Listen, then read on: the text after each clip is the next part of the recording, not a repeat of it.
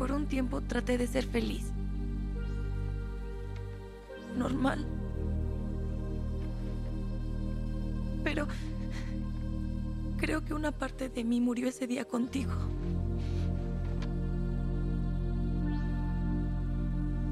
Y no le he dicho esto a nadie. Es que no puedo. Pero tenía que decírtelo antes de que fuera tarde. Perderse para encontrarse, un podcast de John Ricardo.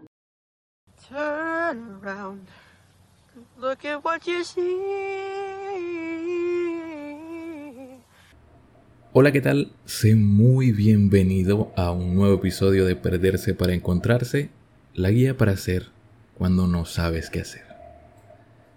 Si es la primera vez que pasas por aquí, este es un espacio donde aprovechamos las buenas e interesantes historias para aprender un poco más sobre salud mental. Yo soy John y en este nuevo episodio vamos a estar analizando a algunos de los personajes más interesantes de esta cuarta temporada de Stranger Things. Por consiguiente, como es lógico, vamos a dar spoilers de la serie hasta el final del volumen 1 de la cuarta temporada de Stranger Things. Y qué mejor para refrescar la memoria y ver los acontecimientos desde una perspectiva diferente antes de la inminente conclusión de esta cuarta y más oscura temporada. Estrenada en 2016 de la interesante mente de los hermanos mellizos Doffers, Stranger Things es sin duda la franquicia más exitosa, por lo menos a nivel de popularidad y visualizaciones de la plataforma Netflix siendo la producción original del servicio de streaming rojo que ha amasado una base de fans más grande alrededor del planeta, con cada una de sus nuevas temporadas rompiendo el récord de visualizaciones en su día de estreno y en general, la mayoría de las veces destronando directamente a la temporada anterior. En esta ocasión creo que estaba compitiendo ya con el juego del calamar. Stranger Things es una oda a la cultura popular ochentera que sin duda ha sido la más influyente en, la cultura pop de las décadas posteriores, incluso en la actual con su resurgimiento a través de la nostalgia, y una década donde sin duda estos hermanos conocieron a todas sus influencias, las influencias directas de la serie y quizá los héroes que los inspiraron a contar historias. Sin duda vemos en la serie influencias directas y a veces guiños descarados a las películas y obras de Stephen King, Wes Craven, Stephen Spielberg, John Carpenter, entre muchos otros. En esta cuarta entrega de la serie ambientada en el pequeño pueblo de Hopkins, que para los estándares de Latinoamérica sería una ciudad mediana, donde vemos las repercusiones directas de lo acontecido en la temporada anterior.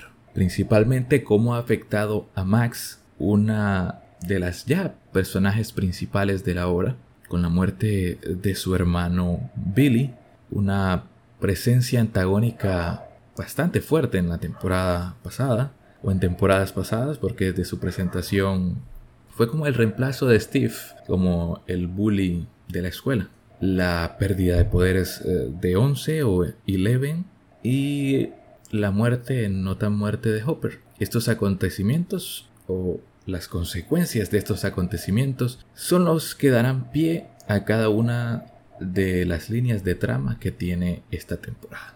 En la que me gustaría centrarme en el episodio de hoy es en la de Max y en la de el villano de la temporada, uno más humano, si cabe la palabra o la expresión, y quizá un poco inspirado o gracias a esta presencia más humana en la maldad que dio Billy, aún claro está siendo poseído o influenciado por el Mind Flyer o el Mentes.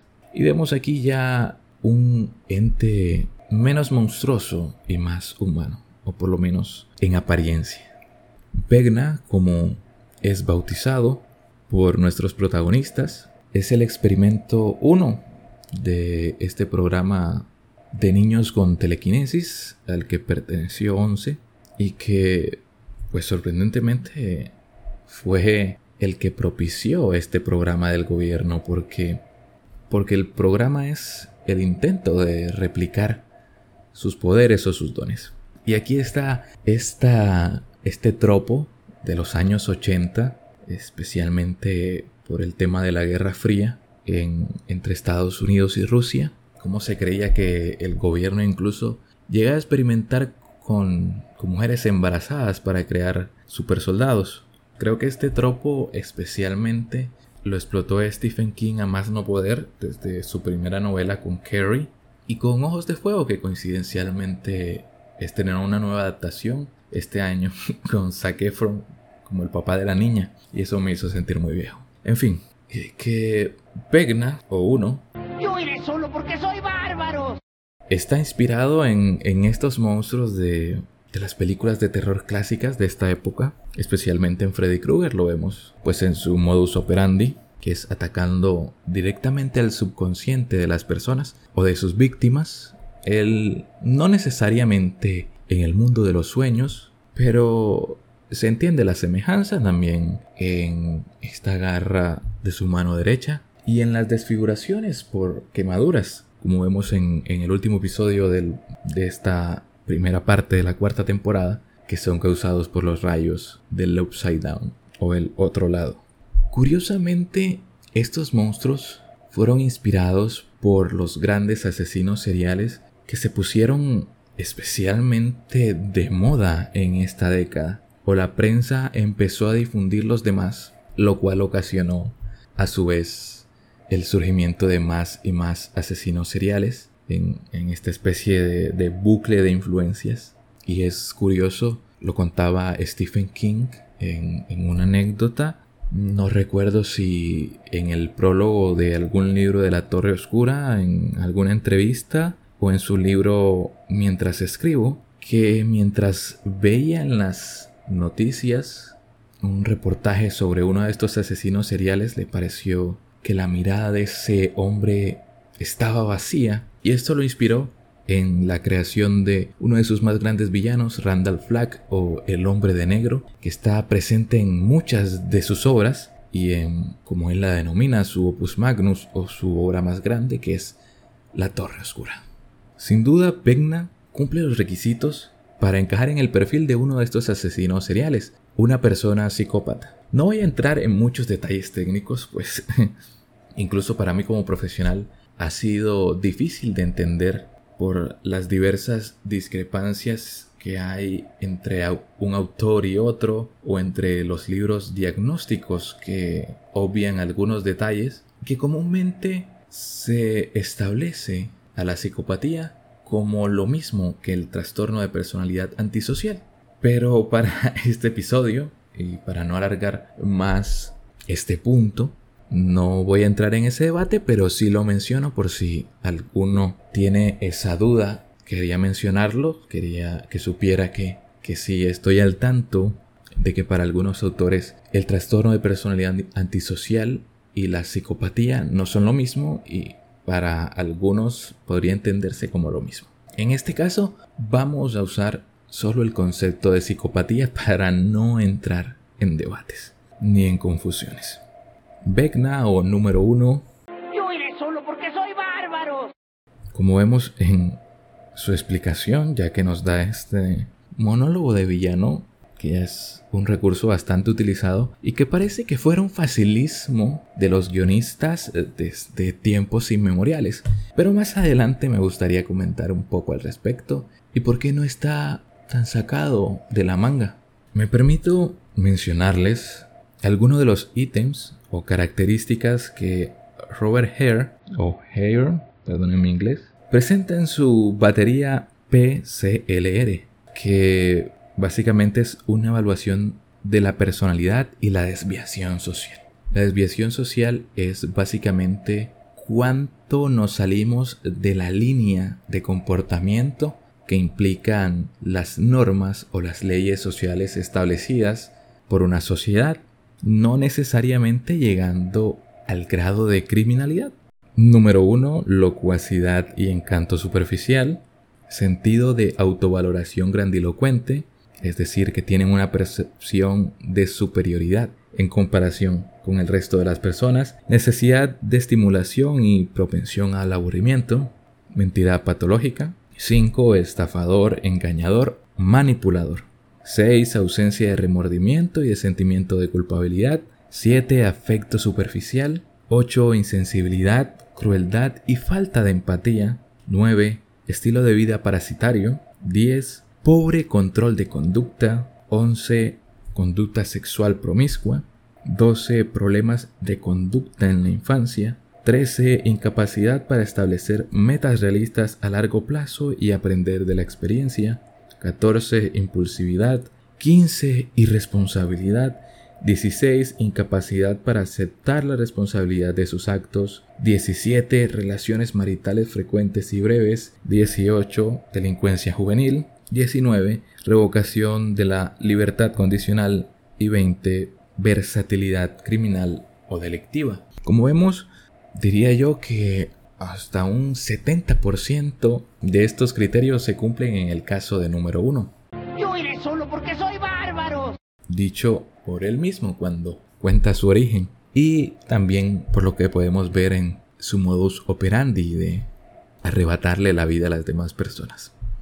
Vemos que es una persona incluso encantadora, porque junto a sus habilidades de manipulación es capaz de ganarse la simpatía de de los niños del laboratorio, principalmente la de 11, convenciéndola al 100% de que era su único aliado allí. Se sentía superior a los demás por este sentimiento de no encajar en, en lo establecido por la sociedad y lejos de provocarle algún complejo de inferioridad o problemas de autoestima, que sería lo más común en niños que no pueden socializarse adecuadamente, lo hace pensar que el resto del mundo y lo establecido socialmente las normas estorban y que todos están mal.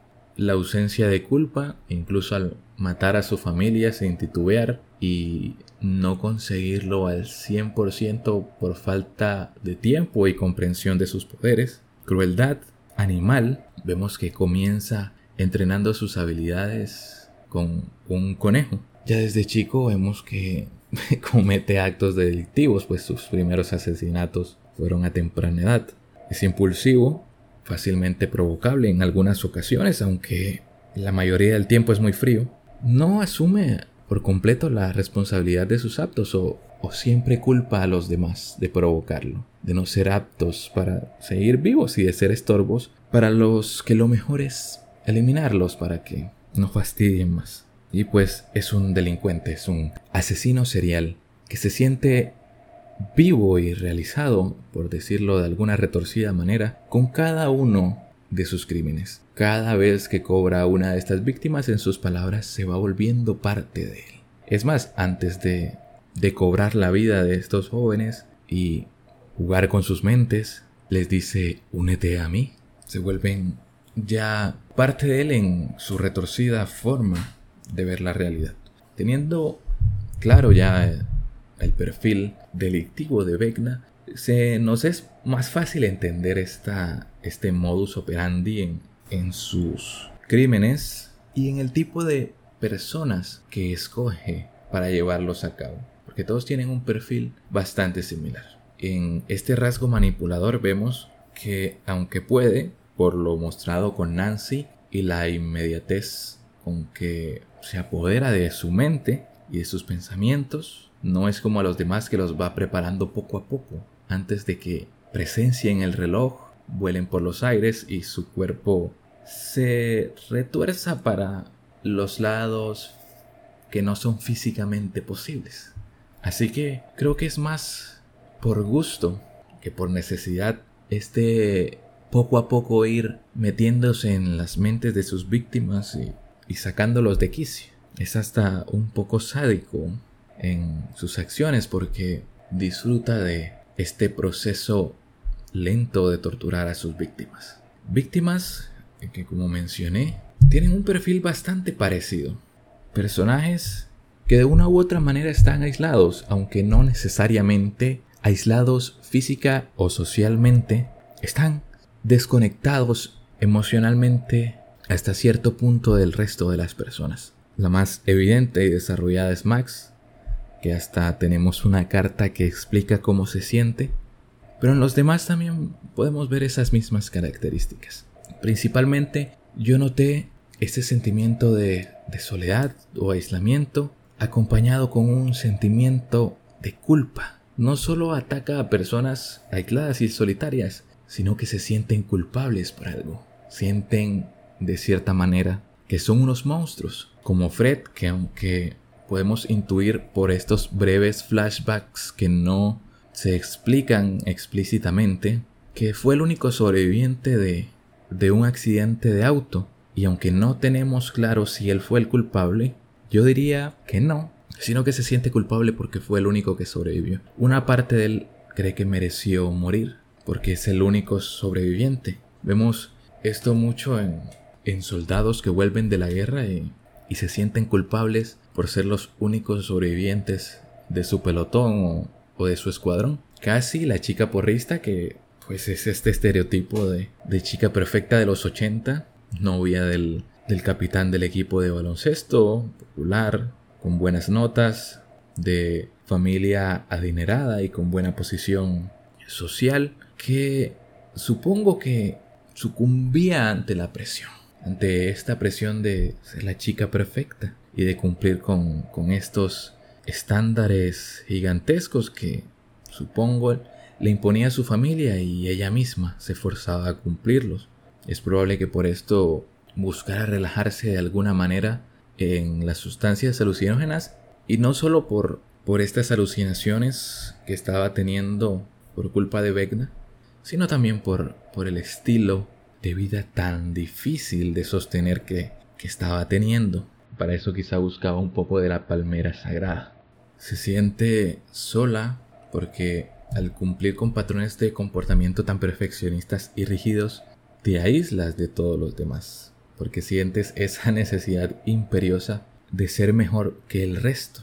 No puedes estar en la misma camada que todos los demás y se siente al mismo tiempo culpable por obviamente no poder mantener estos resultados o, o este estilo de vida tan, tan demandante y autoexigente. Y también por sentirse mal por eso. Todo eso la hacía sentirse culpable. Y quizá habían algunas cosas más a las que quizá no les presté tanta atención porque debo admitir que los primeros dos episodios me costó mucho terminarlos. Ha sido la, la temporada que me ha costado más enganchar y, y, parece que soy el único, uno de los pocos, porque ha sido la temporada favorita del público en general. Y Max, como pues ya vimos en, temporadas pasadas, con la muerte de su hermano no ha procesado correctamente el duelo, su familia tampoco, y ella siente un poco este frío que, que sienten los los chicos con hermanos fallecidos, mientras los padres tienen el duelo, que sienten que, que no les prestan atención. Ella decide aislarse, incluso de, de su círculo de amigos, los chicos, los protagonistas, y terminar su relación con Sinclair, abandonando actividades que hacía comúnmente, el estilo de vestimenta que había tenido, o que le gustaba vestir, o que le gustaba. Ha perdido el gusto por la mayoría de las cosas no es capaz de expresar sus sentimientos incluso cuando sabe que posiblemente le quede un día de vida y tiene el deseo de, de expresar sus últimas palabras, solo lo puede hacer mediante cartas porque no puede expresarlos en ese momento de manera verbal y directa como se ve en la carta que lee frente a la tumba de Billy, donde por cierto tenemos una de las escenas por lo menos visualmente más atrapantes de toda la serie, no solo de la temporada. En esta carta expresa todo lo que siente y todo el conflicto interno de la muerte de su hermano, no solo por la pérdida y el difícil duelo, sino por los conflictos que eso le causó a la percepción que tenía de sí misma. Como sabemos, Billy, el hermano de Maxine, era un abusador incluso con su propia hermana. Era este chico molesto con el que por supuesto las relaciones filiales o relaciones entre hermanos no iban a ser las de un cuento de hadas. Desde el primer momento se nos muestra que no son el hermano y la hermana más amorosos el uno con el otro. Y por eso es entendible que una parte, aunque sea una pequeña parte de Max, sintiera alivio con la muerte de Billy, que es la razón por la que Max se siente más culpable, porque en sus propias palabras, en el fondo una pequeña parte de ella se alegró porque ya Billy no estuviera más, descansó profundamente.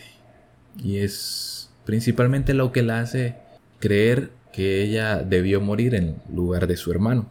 Sentimientos difíciles de procesar y afrontar por sí solos. Como vemos, la mayoría de las víctimas de Vecna estaban asistiendo a sesiones con la consejera escolar. Incluso Max también, aunque no se abría del todo con la consejera y su proceso pues parecía el más estancado de todas las víctimas, por lo menos las que conocemos en estos siete episodios. La receta perfecta para el caos. Y yo lo vi también, por lo menos en los cuatro primeros episodios, como una analogía para el suicidio. Y perdonen si, si lo vipeo o lo censuro, porque no sé si estas plataformas están muy sensibles con, con esta palabra. Así que vamos a decir acabar con su propia vida. Es la receta perfecta para, para que una persona, especialmente un adolescente, en, esta etapa del desarrollo y con estas experiencias traumáticas o estilo de vida traumático pensaran en, en acabar con su propia vida. Y este es un llamado, creo que lo he mencionado en episodios anteriores, pero el suicidio es una solución definitiva a un problema que quizás sea temporal. Y si te sientes como alguno de estos personajes solo culpable por alguna experiencia de tu pasado que, aunque lo quieras, no puedes conectar como te gustaría con las personas, incluso con aquellas que conectabas en el pasado, con tus grandes amigos o familia, que no solo no puedes expresar tus sentimientos y emociones porque se te hace un nudo en la garganta, sino porque no tienes ni puta idea de por dónde empezar y cómo seguir, mucho menos de cómo finalizar. No estás solo, no estás sola. La vida es mucho más. Y se puede seguir adelante. No está mal pedir ayuda. No es signo de debilidad. Es más, es signo de fortaleza. Y a través de este canal y de los canales oficiales de tu ciudad, porque todas las ciudades y todos los países tienen líneas de ayuda emocional gratuitas las 24 horas del día. No estás solo, no estás sola. Algo que les prometí al comienzo de, del episodio, en el primer tercio, es esto, esta característica que incluso se burlan en la película de Los Increíbles, como ellos le llaman monologar. Logras hacerme monologar. Es increíble. Este monólogo del villano donde te explica todo, cómo llegó ahí y pues las bases de su plan y los datos necesarios incluso para desmantelar su plan.